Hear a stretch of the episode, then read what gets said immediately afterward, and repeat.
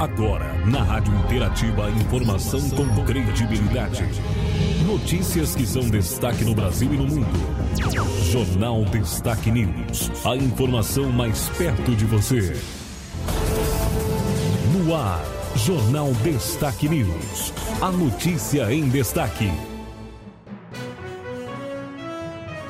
No ar, a edição do Jornal Destaque News, a notícia em destaque, edição de quinta-feira, 26 de janeiro de 2023. As principais informações do dia, os principais destaques para você, as principais notícias. Estamos na estação verão, estamos na fase da lua nova, com mudança para a lua crescente no próximo sábado, dia 28. É destaque hoje as informações do nosso jornal a partir deste momento. A apresentação do Jornal Destaque News News, Marci Santolin. A informação com credibilidade no Jornal Destaque News. Vamos às informações de hoje, os nossos destaques. A gente vem já já com destaque local, logo mais nós vamos trazer entrevista sobre reunião ordinária realizado pelo Condica, reunião realizada nesta semana. É notícia para você, vamos iniciando pelo nosso estado, depois falaremos dos destaques gerais sobre política e demais assuntos. Eventos e homenagens relembram 10 anos do incêndio da Boate Kiss. Primeira informação. Na madrugada da próxima sexta-feira, dia 27, completam-se 10 anos do incêndio ocorrido na Boate Kiss, situada na cidade de Santa Maria, no centro do Rio Grande do Sul, que resultou na morte de 242 pessoas, além de ter deixado mais de outras 600 feridas.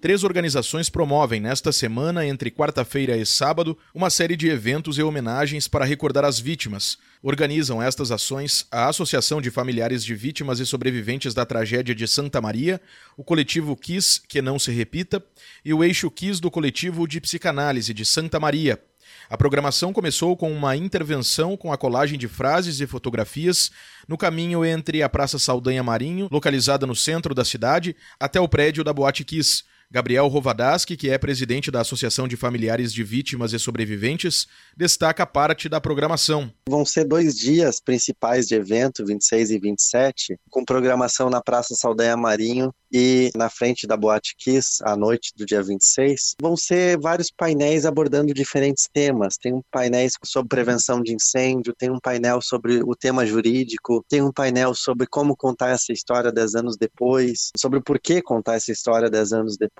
São vários painéis uh, buscando justamente explicar para a população né, a importância do movimento, né, demonstrar o nosso trabalho, apresentar os efeitos desse nosso trabalho e, e projetar um futuro coletivo, né, com a sociedade, principalmente Santa Maria, participando. Na quinta-feira, além de uma entrevista coletiva, serão realizados painéis com familiares de vítimas e sobreviventes, além da exibição de um documentário que antecede uma vigília a partir das 22 horas, em frente ao prédio onde funcionava a boate. Na sexta-feira, além da realização de um culto ecumênico, haverá soltura de balões, além de uma palestra com a familiar de uma vítima da tragédia da boate de Cromagnon, em Buenos Aires, na Argentina, onde ocorreu um incêndio por uso de sinalizador em condições similares ao que aconteceu na boate Kiss. No caso do país vizinho, 194 pessoas morreram. Também na sexta haverá palestras sobre o processo de responsabilização pela tragédia da Boate Kiss e acerca da prevenção de incêndios. No sábado, uma missa finalizará a programação de eventos e homenagens. Agência Rádio Web. De Porto Alegre, Diego Brião. Informações então de Porto Alegre, os nossos destaques de hoje, as nossas notícias. Nós vamos trazendo mais informações agora para você. Veículos de tração animal devem ser retirados das ruas três meses para concluir o cadastramento social de condutores de veículos de tração animal e de condutores de veículo de tração humana. A decisão é da primeira vara civil de Capão da Canoa. A prefeitura também deverá transpor os condutores para outros mercados de trabalho por meio de políticas públicas e adotar medidas concretas de proteção aos animais de grande porte.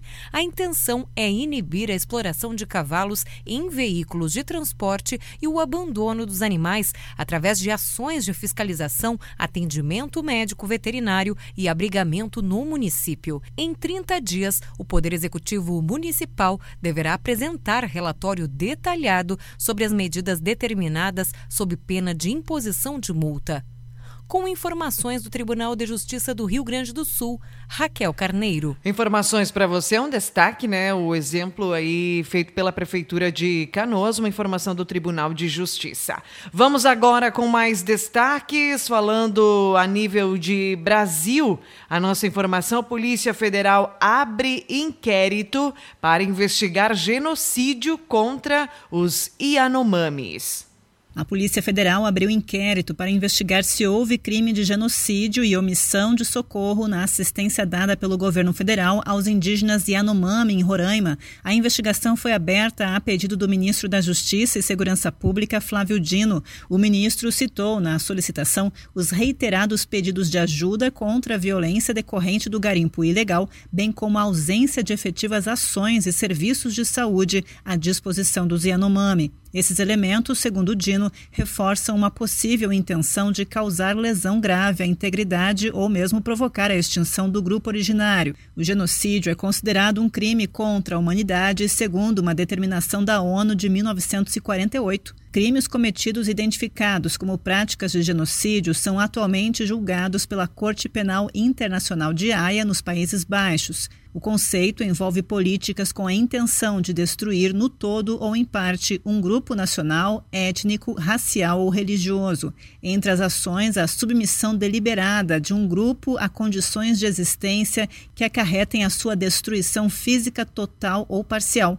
Mais de mil indígenas em estado grave de saúde foram resgatados da terra Yanomami nos últimos dias por equipes do Ministério da Saúde. Os indígenas sofreram principalmente com malária e desnutrição grave. Agência Rádio Web de Brasília, Alexandra Fiore. Informações ainda: o TCU vai fiscalizar os gastos de Bolsonaro com o povo Yanomami. O Tribunal de Contas da União vai mirar os gastos da gestão Bolsonaro com suporte sanitário aos povos indígenas. A crise sanitária ganhou repercussão internacional, especialmente após a visita de Lula à população indígena Yanomami. Nos últimos dias, mais de mil indígenas em estado grave de saúde foram resgatados por equipes do Ministério da Saúde que atuam de forma emergencial dentro da reserva.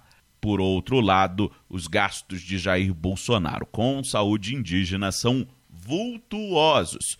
De 1,55 bilhão de reais empenhados, a antiga gestão usou 1,43 bi. Para o presidente do TCU, Bruno Dantas, o caso precisa de apuração e de responsabilização. Em parceria com a CGU, tal como acabo de mencionar, que é, foi tratado com o ministro-chefe daquela instituição, para que avalie as causas da vulnerabilidade dos povos indígenas, em especial do povo Yanomami, considerando que a matéria levantada, já preocupante, tornou-se ainda mais urgente onde ações efetivas e contundentes por parte do governo federal se fazem necessárias. A Polícia Federal também abriu inquérito para investigar se houve crime de genocídio e omissão de socorro na assistência dada pelo governo federal aos Yanomami. A investigação foi aberta a pedido do ministro da Justiça e Segurança Pública, Flávio Dino, e vai tramitar em Roraima. O objetivo é investigar se há participação ou omissão de ex-integrantes do governo federal. Agência Rádio Web de Brasília. Yuri Hudson. As informações do dia, os destaques para você, as nossas notícias, informações também sobre as imagens gravadas do dia 8 de janeiro foram divulgadas nesta quarta-feira pelo Supremo Tribunal Federal, mostrando o momento em que PMs do Distrito Federal recuaram diante de grupos de bolsonaristas e retiraram suas viaturas, o que facilitou a invasão e depredação do prédio da corte. Pelo menos 10 horas de gravação do Supremo foram foram encaminhadas e analisadas pela Polícia Federal. Os terroristas ficaram quase uma hora destruindo as instalações até a chegada de uma força especial da PF e causaram um prejuízo estimado de mais de 5 milhões de reais.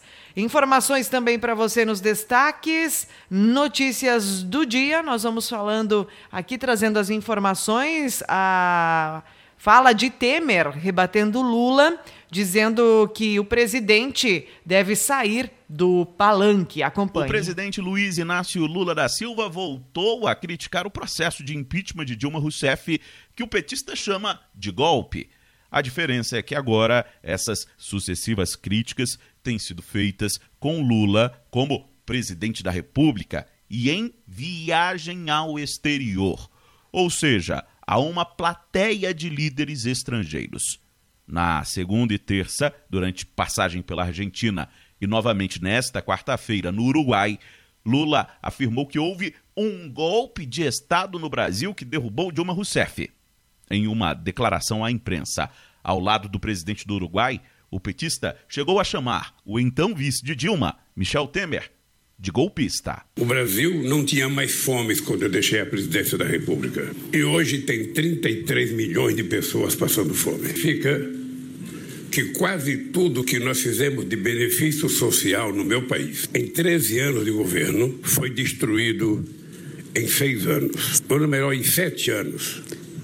Três sete anos. do golpista Michel Temer e quatro do governo Bolsonaro. Desta vez, Temer resolveu reagir. Em nota à imprensa, o MDBista defendeu a legalidade do processo de afastamento de Dilma e contestou afirmações de Lula contra a sua gestão na presidência da República. Para Temer, Lula insiste, aspas, em manter os pés no palanque e os olhos no retrovisor, fecha aspas. O partido de Michel Temer, o MDB, ocupa três ministérios no atual governo. Na visita a Luiz Alberto Lacalle Pou, o petista defendeu intensificar as discussões do Mercosul com a União Europeia. Já o uruguaio deixou claro, em alto e bom som, que o país vai priorizar, independente do Mercosul, relações com a China, que é o maior parceiro comercial do Brasil. Agência Rádio Web de Brasília, Yuri Hudson. A informação com credibilidade no Jornal Destaque News. Vamos a mais informações hoje, mais destaques do dia para você. No mundo, Rússia inicia ofensiva e bombardeia várias regiões da Ucrânia. A Alemanha prevê entrega de tanques à Ucrânia até início de abril. Treinamento de ucranianos no manuseio de veículos começará no final de janeiro. O Papa Francisco disse nessa quarta-feira que ser homossexual não é crime, mas é um pecado. Ao defender a posição da igreja, o pontífice tentou explicar a diferença. Também é pecado não ter caridade com o próximo, apesar, apesar de não ser um ato criminoso. Ele também pediu que lideranças católicas que apoiam a criminalização da homossexualidade revejam suas posições. Política, informações, destaques né, no Brasil. Já já a gente fala mais sobre política. Agora, a Polícia do Senado identifica outros 23 envolvidos nos atos de vandalismo. Esse será o segundo pedido de investigação feito pela Casa. A primeira apresentação foi entregue à PGR em 13 de janeiro. Polícia Legislativa pede reforço policial para a posse de senadores. O órgão diz que foram detectados riscos para a segurança nos dias 1 e 2 de fevereiro. Petrobras, senador petista deve assumir estatal nesta quinta. Também outro destaque na área política, ex-secretário da gestão do PT assume comando da segurança no Distrito Federal.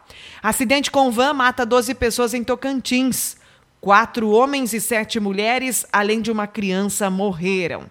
Duas pessoas sobreviveram ao acidente, foram socorridas e encaminhadas a hospitais. De acordo com a prefeitura, o acidente com a van ocorreu quando o motorista concluía o trajeto de retorno para o município de Almas. Os pacientes eram transportados para a realização de exames e consultas médicas em Palmas.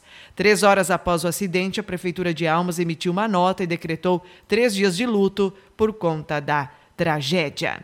Informação para você, destaques de hoje, as notícias, os nossos destaques da edição. A informação com credibilidade no Jornal Destaque News. Nós temos agora os destaques locais, uma reportagem especial na nossa edição.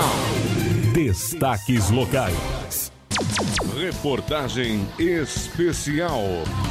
Reportagem especial. Realizado na manhã desta terça-feira em Machadinho a reunião ordinária do Condica. E está conosco o presidente dessa instituição, Hamilton Centelig, para trazer essa informação para a gente. Hamilton, o que foi tratado nessa reunião do Condica e passar aí para a nossa comunidade aí acredito que seja a primeira reunião deste ano de 2023. Quais são os projetos, o que, está sendo programado para este ano? Tudo bem? Seja bem-vindo à nossa reportagem. Muito obrigado, Silmar. Um abraço aos ouvintes. É, na verdade, o Condica tem, por, através do seu regimento interno, é, realizar uma reunião ordinária a cada mês. Ano passado, por exemplo, quando nós assumimos a presidência, nós realizamos 11 é, reuniões, só não foi feita a reunião de, de dezembro. Em função da data, já que é, essas reuniões, Silmar, é bom, bom ressaltar, que elas são abertas ao público. Elas acontecem todas as últimas terças-feiras de cada mês, 8 horas e 15 minutos, na sala de reuniões da Secretaria de Turismo. Então, o público quiser participar, ouvir, discutir, sugerir, é, está é, convidado.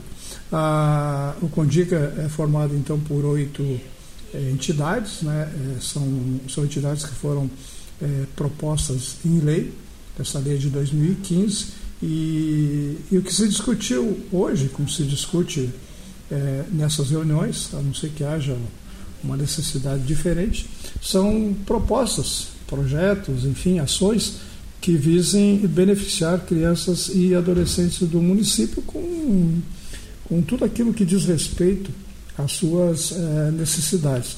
Na reunião de hoje, nós é, foram apresentados é, quatro projetos, ou pelo menos propostas é, de ações que visam o, esse benefício. Um ou dois deles diz respeito à, à capacitação de, dos conselheiros tutelares para melhor oferecer os seus trabalhos à comunidade que busca a sua ação Lembrando que o CONDICA e o Conselho Tutelar são órgãos independentes, mas que trabalham juntos, já que o público-alvo é o mesmo, crianças e adolescentes, né, entre 0 e 18 anos é, de idade.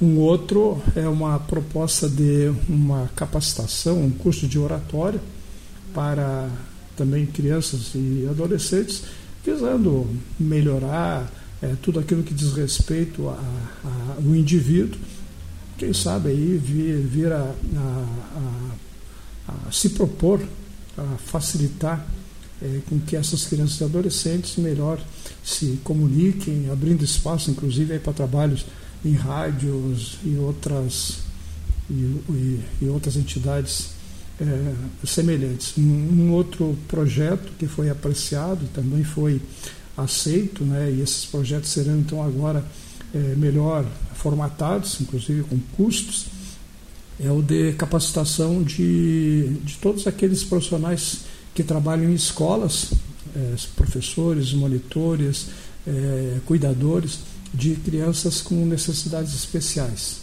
Então, a, a proposta é fazer uma oficina com esses profissionais, é, informando tudo aquilo que diz respeito às necessidades dessas, dessas crianças e também ações pontuais é, de observação. Então, nas escolas é, do município, as cinco municipais e as duas estaduais, é, a proposta é que esses professores, monitores, enfim, cuidadores, acompanhados por profissionais, eles possam identificar essas crianças com necessidades especiais e saber atuar principalmente né, no que diz respeito à inclusão. Né? Nós sabemos aí, nós temos é, crianças com, com, autismo, crianças com Down, crianças com outras deficiências ocultas, né, que têm necessidades, além da identificação, saber trabalhar para que haja a inclusão. Então, o trabalho do Condica, todo o mês, é, é discutir essas propostas, e propostas essas que algumas, ou a maioria, têm custos, e esses custos poderão vir a ser, desde que é, devidamente discutidos e aprovados, é, usados os recursos do Fundo Municipal. Lembrando que a Lei Municipal de 2015, além de criar todo o processo do trabalho, digamos assim, com crianças e adolescentes do município, criou o CONDICA, criou o Conselho Tutelar, criou o Fundo Municipal da Criança e do, e do Adolescente e, e, outras, e outras ações. E, esse fundo, ele, ele já foi motivo da reunião, na última reunião do ano passado, foi no dia 29 de novembro. e hoje retomamos o assunto junto com os profissionais é, da área contábil do, do, município que estão nos auxiliando aí tanto na, na, na, montagem de, uma, de um folder, digamos assim, da divulgação em si e também depois um trabalho mais a junto aos contadores, junto às grandes empresas, junto, enfim, ao, a todos aqueles que têm que é, dizer, é, dar, prestar contas ao fisco, né, imposto de renda, para que uma partezinha desse, desse imposto devido, se for o caso, seja repassado para as entidades devidamente cadastradas e uma delas é o Condica. Então, nós já recebemos no ano passado, além da, do, dos juros, dividendos né, da, da, da conta existente, é, doações, doações que são bem-vindas e que serão devidamente aplicadas para esses benefícios exclusivos a crianças e adolescentes. Só aproveitando, já que você nos dá esse espaço, lembrando que a doação para, especificamente para o Fundica, né, de pessoas jurídicas, né, é até 1% do, do, do imposto devido e para pessoas físicas até 6%. Então, da, todo aquele valor que você deve ao fisco, em vez de, de, de entregar à União, digamos assim, você pode, é, pessoas jurídicas até 1%, pessoas físicas até 6%, destinar então às entidades, qualquer entidade devidamente cadastrada, e o CONDIC está cadastrado, para que sejam usados, no caso aqui, no município, para benefício múltiplo aí das nossas crianças e adolescentes. Hamilton, sobre esse assunto aí do, do fundo, daqui um pouco a gente vai conversar também com a Jaqueline, ela que, que é contadora aqui do município, né, que está auxiliando também nesse projeto. Depois a, a Jaqueline nos informa aí como funciona para a captação de recursos para este fundo. Acredito que um ponto muito interessante também em discussão esse ano é a eleição dos conselheiros tutelares, né? Que já tem que ser pensada, pois é uma, uma eleição ah, num trâmite, eh, vamos dizer, municipal, né, com uma, uma grande responsabilidade. Existe, vai ser necessário a escolha de uma comissão para fazer a eleição. Gostaria que você já, já desse alguns assuntos aí, o que já está sendo tratado sobre a eleição. Em relação ao Conselho Tutelar, né, realmente, é, a cada quatro anos nós temos eleições a nível nacional e a gente diz eleições, né, porque não deixa de ser eleições, né, além de todo aquele processo de, de inscrição, apresentação de, é, de informações, é, tem a prova escrita né, de conhecimentos básicos, principalmente da, do, do Estatuto da Criança e do Adolescente, depois temos a, a votação, é, que não deixa de ser um pleito menor, mas é um pleito municipal, onde os candidatos aí fazem as suas campanhas, tudo com regramento, como aconteceu agora ah, o processo eh, seletivo suplementar, né, que nós tivemos eh, no início do, do ano passado, eh, para a complementação do, do quadro de, do Conselho Tutelar. Esse ano, tudo indica, será em outubro, como eu falei, a nível nacional, teremos novamente. Então,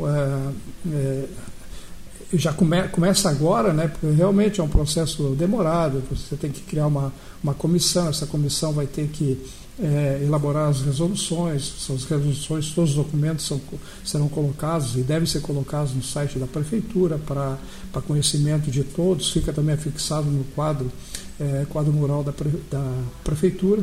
É, e, e como, como processo tem todo um regramento, né, exigências do próprio candidato, exigências da própria, do próprio Condica, que é o órgão que, que coordena, e teremos então, é, ao final do ano, se tudo correr bem, a eleição de novos ou os atuais, eh, aqueles que podem eh, tentar a reeleição mais uma vez, também eh, com certeza estarão presentes, mas nós teremos então a eleição de cinco conselheiros titulares e mais cinco conselheiros suplentes, que serão, a data ainda não está definida, mas tudo indica que serão impulsados no dia 10 de janeiro, para então um período de quatro anos né, é, trabalhar e atuar e como vem atuando muito bem os nossos conselheiros é, atuais. Então, esse ano de 2023, teremos, no final do ano, o processo é, seletivo e eleição de novos conselheiros tutelares no município de Machadinho. Muito bem, Hamilton. Chegando ao final dessa nossa entrevista, deixamos o espaço para algo que queira acrescentar. Não, mais uma vez convidando a comunidade, né, como, eu falei, as reuniões do CONDICA, Conselho Municipal dos Direitos da Criança e do Adolescente, elas são abertas ao público, acontecem todas as últimas terças-feiras de cada mês, salvo algum, alguma necessidade diferente, né? mas todas as últimas terças-feiras, fevereiro será no dia 28, 8 horas e 15 minutos, na Secretaria Municipal de Turismo, pode estar presente, pode sugerir, só não pode votar, é claro, né?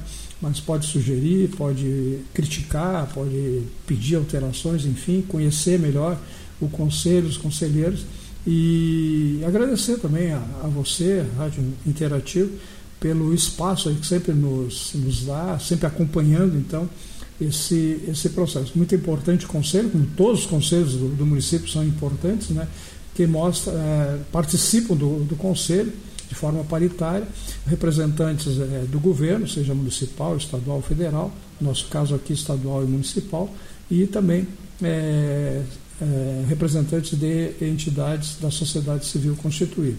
Então, o nosso conselho Condica é muito bom, muito ativo, vale a pena trabalhar e os resultados a gente está tá conseguindo. Então, mais tarde, como você falou, nós teremos então essa, essa proposta, essa campanha de busca de recursos através então da, da, da, de parte do imposto de renda devido ou de doações espontâneas também, para que sejam usados e, e peço à comunidade que acompanhe a aplicação desses recursos. Nós já aplicamos parte desses recursos, uma pequena parte, né, na conferência é, municipal, que aconteceu no mês passado, em outubro, e também na capacitação dos conselheiros federais, também aconteceu em outubro. Então, o recurso é feito para isso. O presidente do Condica não tem poder de, de, de, de usar ele, esse recurso.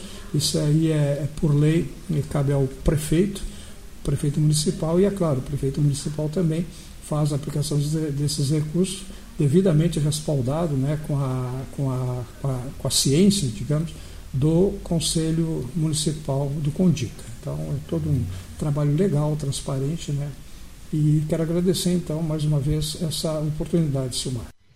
E agora, para falar sobre a captação de recursos para este fundo né, do Condica, explicar para a gente como é que funciona, nós vamos receber a Jaqueline Espanholo, ela que é da assessoria contábil da Prefeitura Municipal de Machadinho.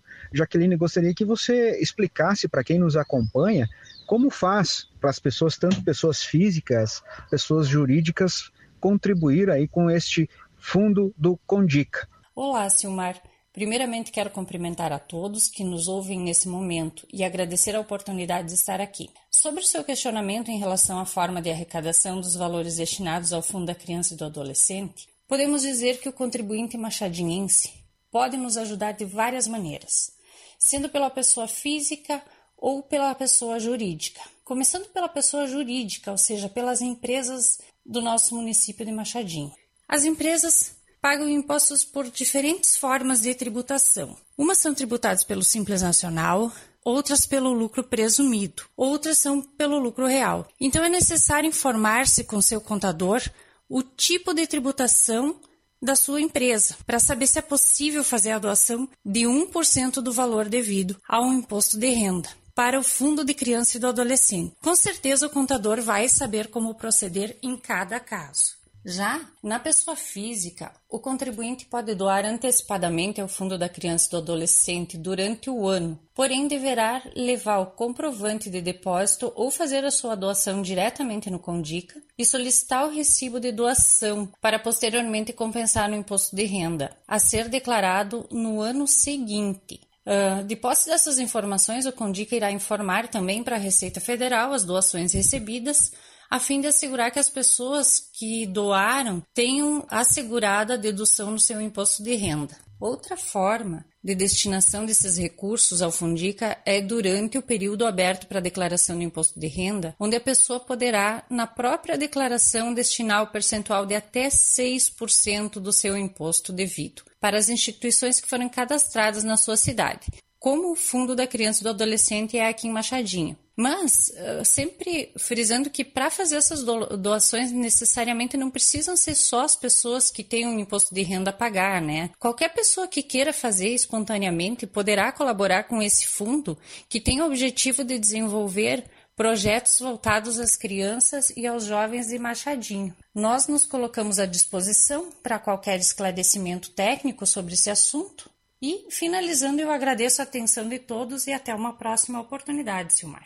Nós acabamos de conversar aqui com o presidente do Condica, do município de Machadinho, Milton Centelli, também a Jaqueline, contadora aqui do município de Machadinho, falando sobre o Condica, sobre o fundo né, municipal do Condica também, que está sendo pleiteado aí e colocado numa campanha para a arrecadação do imposto de renda, tanto da pessoa física como jurídica, né, para este fundo, para ser usado aí nos projetos deste importante conselho aqui no nosso município. Com informações da assessoria de imprensa do governo municipal, repórter Silmar Luiz.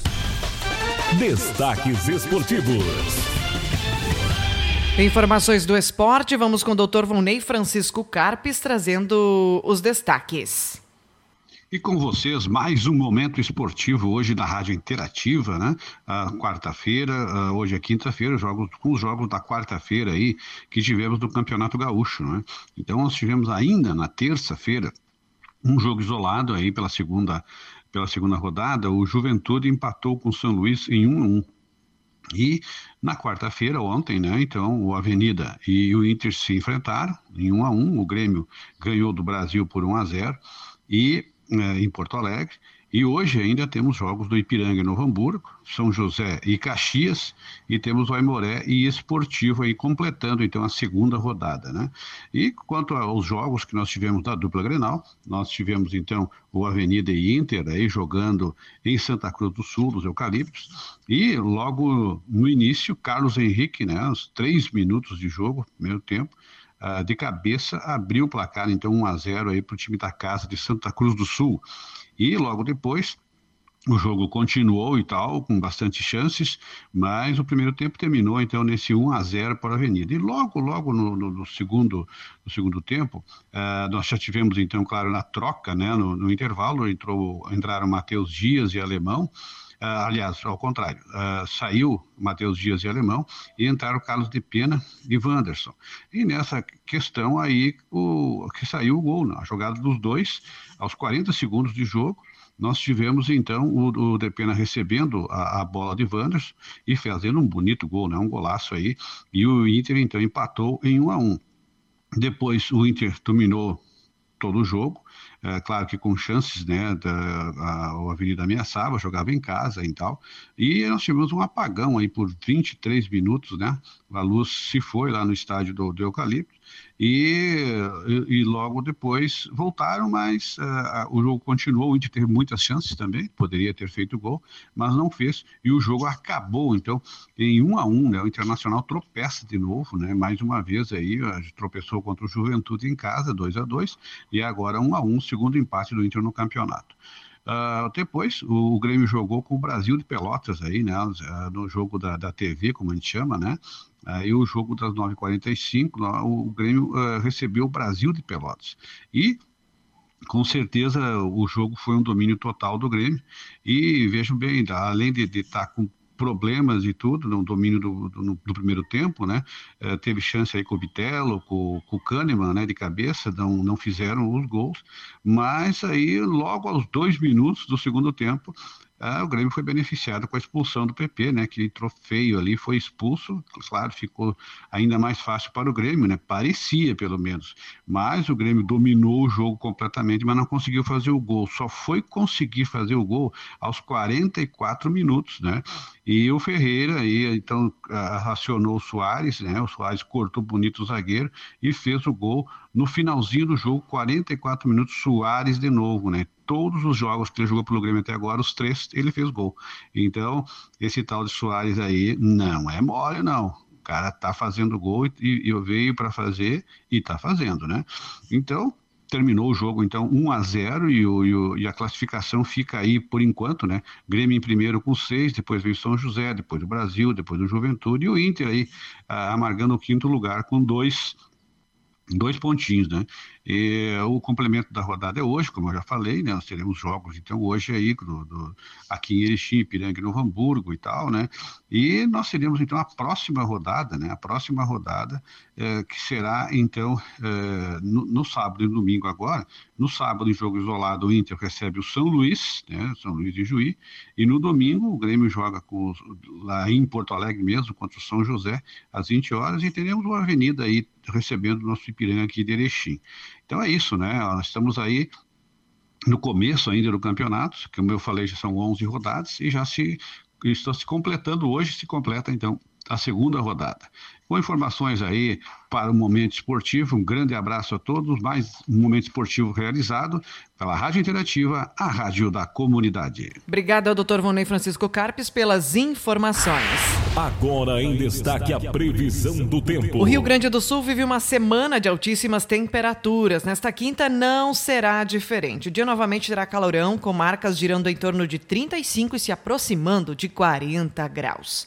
No entanto, conforme a Metsu, a expectativa é de chuva de verão no final do dia, ao contrário dos dias anteriores. Isso acontece pelo crescimento da umidade na atmosfera e seu impacto no calor. As pancadas localizadas atingem a maioria das regiões da tarde para a noite, não se descartando até a grande Porto Alegre. Falando agora das informações do tempo da temperatura, Somar Meteorologia aponta para hoje quinta, Machadinho pode ter chuva, aí pancadas de chuva à tarde, um acumulado de 5 milímetros. Teremos aí temperatura na marca de 33 graus, possivelmente com sensação muito superior a isso. Amanhã, sexta, não chove, 19 a 33 graus. Sábado, 19 a 32, com 4 milímetros de chuva da tarde para a noite. Domingo, teremos pancadas durante a tarde e a noite. Domingo, 20 milímetros, 19 a 28 graus. Os últimos dois dias do mês também podem ter registro de chuva, na segunda e terça-feira. E a gente vai ter aí condição para altas temperaturas, não tão quentes na semana que vem. Então, as temperaturas não serão tão quentes como nessa semana. Semana que vem, as máximas atingirão 28, 26 graus e ao longo, né, na chegada aí do mês de fevereiro, as temperaturas vão ficando mais amenas. Tem chuva para a semana que vem, um pouco cedo para a gente já mencionar aqui a precipitação prevista, já que muda bastante. De um dia para o outro muda bastante nessa questão de verão. Imagina, né, daqui a uma semana. Então a gente vai atualizando, né, sempre os três dias né, são as previsões mais assertivas e nem sempre são corretas, né? Mas há essa condição de mudança repentina do tempo em virtude da estação verão. Informações para você somar meteorologia, finalizamos o jornal. Acesse o portal www.destaque News para mais informações. Termina aqui mais uma edição do Jornal Destaque News. Informação com credibilidade. Aqui, na sua rádio.